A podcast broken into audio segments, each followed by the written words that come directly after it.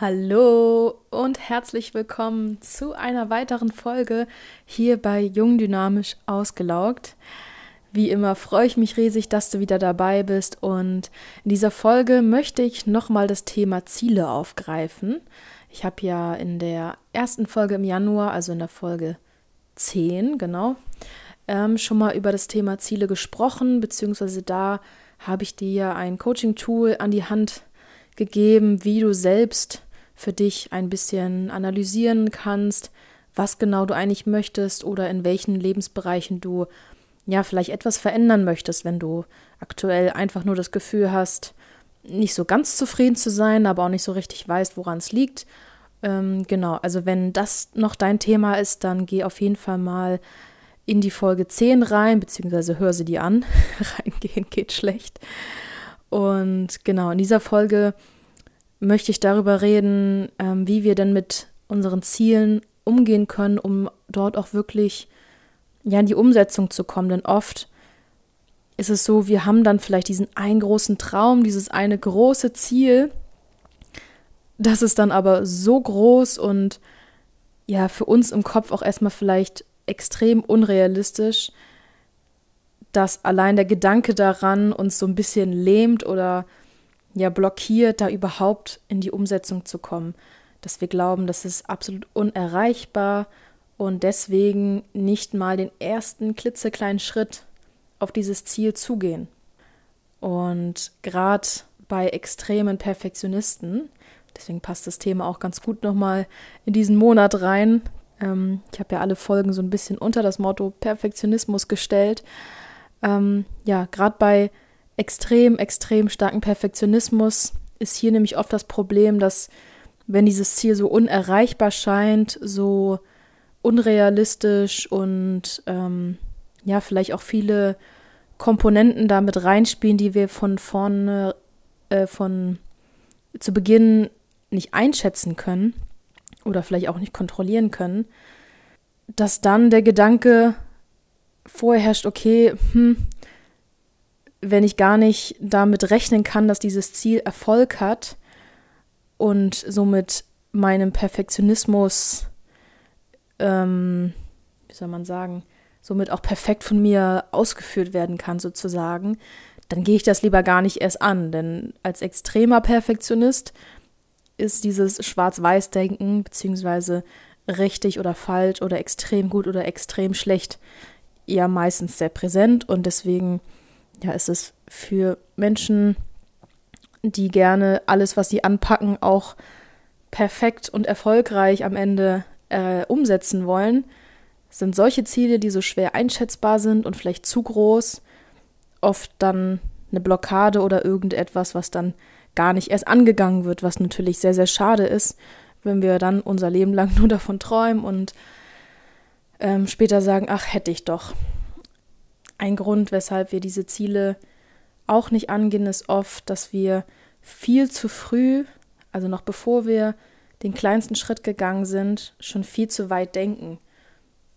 Also schon an das Ergebnis denken, an das, wie es sein wird, wenn wir das große Ziel erreicht haben oder ähm, ja, alles, was noch viel zu weit in der Zukunft liegt. Also statt eher so im Hier und Jetzt sich mal, sich mal zu orientieren und zu gucken, was man Kleines tun kann, sind wir oft schon viel zu weit in unserer Denkweise und beschäftigen uns mit Konsequenzen, die es vielleicht haben könnte, wenn wir das Ziel schon erreicht haben, was oft ja überhaupt nichts bringt, wenn wir noch nicht mal den ersten Schritt gegangen sind.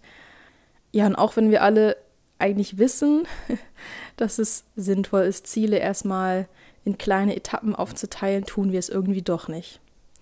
Und welche Auswirkungen das aber hat, diese Ziele klein zu machen, da hatte ich einen riesen Aha-Effekt letztens, beziehungsweise das ist jetzt auch schon hm, zwei Monate her oder so, ähm, in einem pferdegestützten Coaching. Und zwar habe ich das bei der lieben Vanida gemacht. Vanida ist Coach mit Pferdeunterstützung sozusagen. Also sie hat selbst zwei Pferde hier in Hamburg, die ja darauf trainiert sind, eben dieses pferdegestützte Coaching durchzuführen. Und da erzähle ich dir mal ganz kurz, ähm, ja, wie das für mich abgelaufen ist. Und zwar ist es im pferdegestützten Coaching so, dass ähm, ich in dem Falle als Coachie mit dem Pferd verschiedene Übungen am Boden mache. Also ich sitze nicht auf dem Pferd, sondern führe es ähm, auf dem Platz herum. Da ist dann ein kleiner Parcours aufgebaut. Und da Pferde eben ähnlich wie andere Tiere, die auch für Coachings eingesetzt werden, wie zum Beispiel Hunde oder sogar Lamas, das gibt es auch. ähm, genau, da wird eben dann dieser Parcours abgelaufen und je nachdem, was so das eigene Thema ist, wird ja entsprechend ein Pferd ausgesucht, was da gut zu passt. Ähm, mal als Beispiel, wenn jemand das Thema hat, seine Grenzen nicht richtig setzen zu können, dann passt es halt schlecht in dem Coaching, ein Pferd zu nehmen, was sowieso schon immer auf Abstand geht, weil es eher ängstlich ist. Ähm, genau. Deswegen wird da so ein bisschen geguckt. Und dann wird eben dieser Parcours abgelaufen. Und bei mir war es so, ich hatte ein Pferd, was extrem ängstlich war. also bevor es losging, hat es sich von, vor irgendwas total erschreckt. Wir wussten noch nicht, was es ist. Und wir waren noch nicht mal auf dem Platz. Ähm, ist so ein bisschen durchgedreht, ähm, aber war dann alles okay. Wir hatten das wieder im Griff und dann ging es auf den Platz und dann war eben meine Aufgabe, ähm, ja, Vertrauen aufzubauen. Und das lässt sich natürlich auch übertragen auf andere Dinge im Leben, wenn wir eben auf ein Ziel zugehen, dass ja Menschen, die uns nahestehen zum Beispiel, vertrauen, dass wir schon wissen, was wir tun ähm, und da nicht vielleicht immer das Bedürfnis haben, einen zurückzuziehen oder ja, mit Ratschlägen vom Weg abzubringen. Und ja, dann ging ich mit meinem Pferd los und die kleinen Hindernisse, das war alles kein Problem. Und irgendwann kam ein Hindernis, wo, wie soll ich beschreiben, quasi aus so Schaumstoffrollen ein Quadrat gelegt wurde, also ein sehr großes Quadrat, wo ein Pferd locker drüber laufen kann, also gehen kann. Ähm, aber mein Pferd fing schon drei Meter vor diesem Hindernis an, mich schön zur Seite zu drängen, um da ja nicht drüber laufen zu müssen, weil es extrem Angst vor diesem Ding hatte. Und haben wir noch einen zweiten Anlauf gemacht, einen dritten Anlauf und dieses Pferd wollte einfach nicht drüber gehen. Das Pferd hieß übrigens Cheyenne, also ich spreche jetzt von Cheyenne. Genau. Und dann dachte ich so, hm, warum äh, klappt das nicht? So, ich habe versucht, dem Pferd gut zuzureden, aber Cheyenne wollte nicht und habe mir dann abgezappelt und mich total bescheuert gefühlt, weil Cheyenne einfach nicht wollte. Und dann haben wir gesagt, okay, machen wir das Ziel doch einfach mal kleiner. Und dann haben wir dieses Quadrat, was eben aus vier einzelnen Schaumstoffrollen bestand, erstmal aufgelöst, dass nur noch eine Rolle da lag, also wie so ein Balken.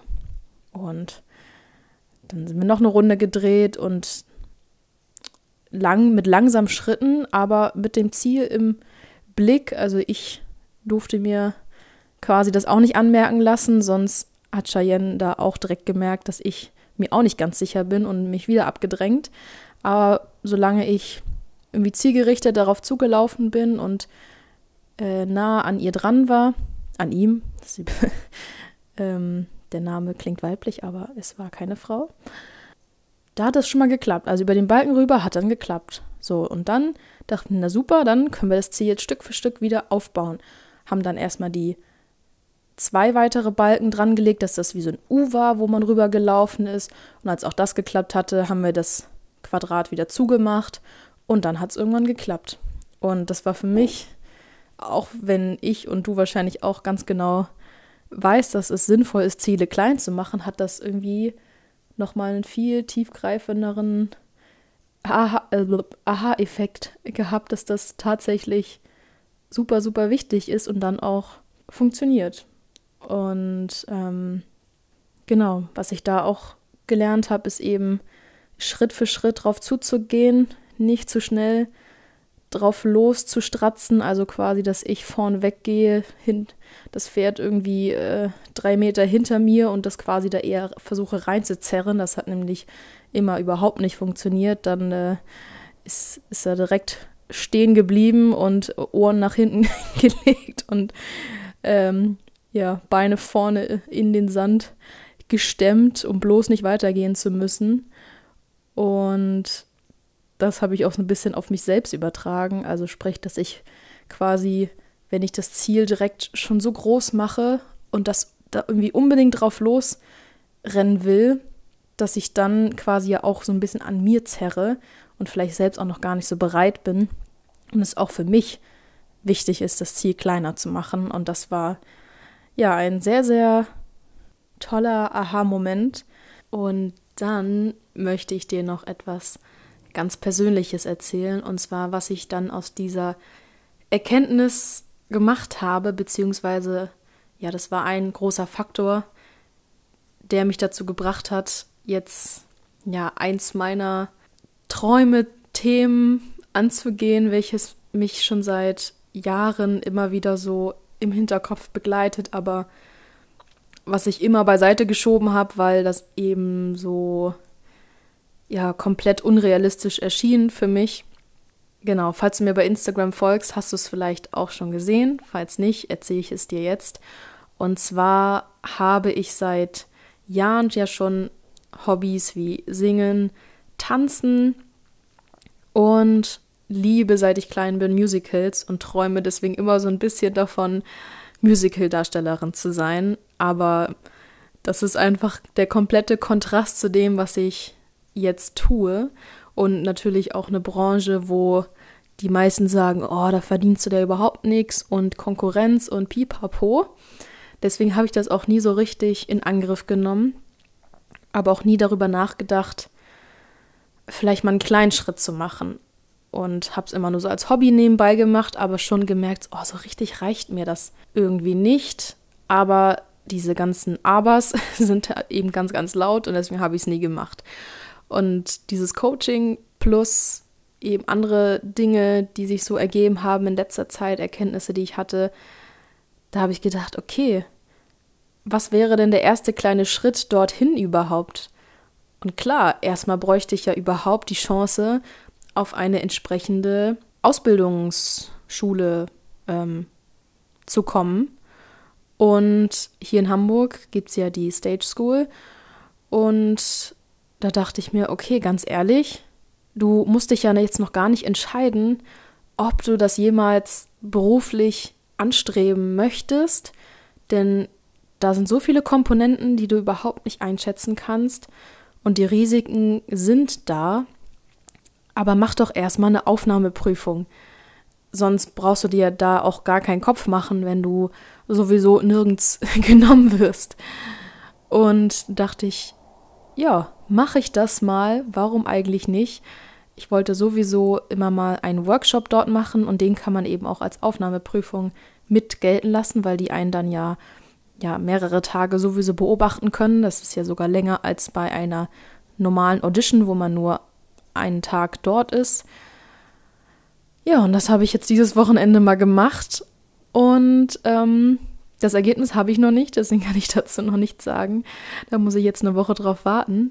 Aber allein schon diesen ersten kleinen Schritt gegangen zu sein und die Erfahrung gemacht zu haben, vielleicht auch erstmal nur für drei Tage dieses Leben gelebt zu haben, wie es ist, so eine Ausbildung zu machen, war einfach so eine tolle Erfahrung, die mir keiner mehr nehmen kann, egal was jetzt draus wird und wie ich mich dann entscheide.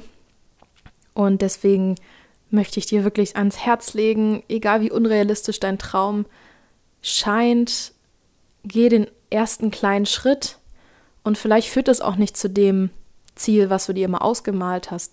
Entweder weil du es nicht schaffst, das ist okay, oder weil du dann auch merkst, du willst das doch gar nicht so richtig nachdem du das Ganze ein bisschen mehr aus der Nähe betrachtet hast. Ähm, aber die Erfahrungen, die du dann gemacht hast mit dem ersten kleinen Schritt, die sind so wertvoll und ja, du wirst dich später nicht fragen, hätte, hätte Fahrradkette.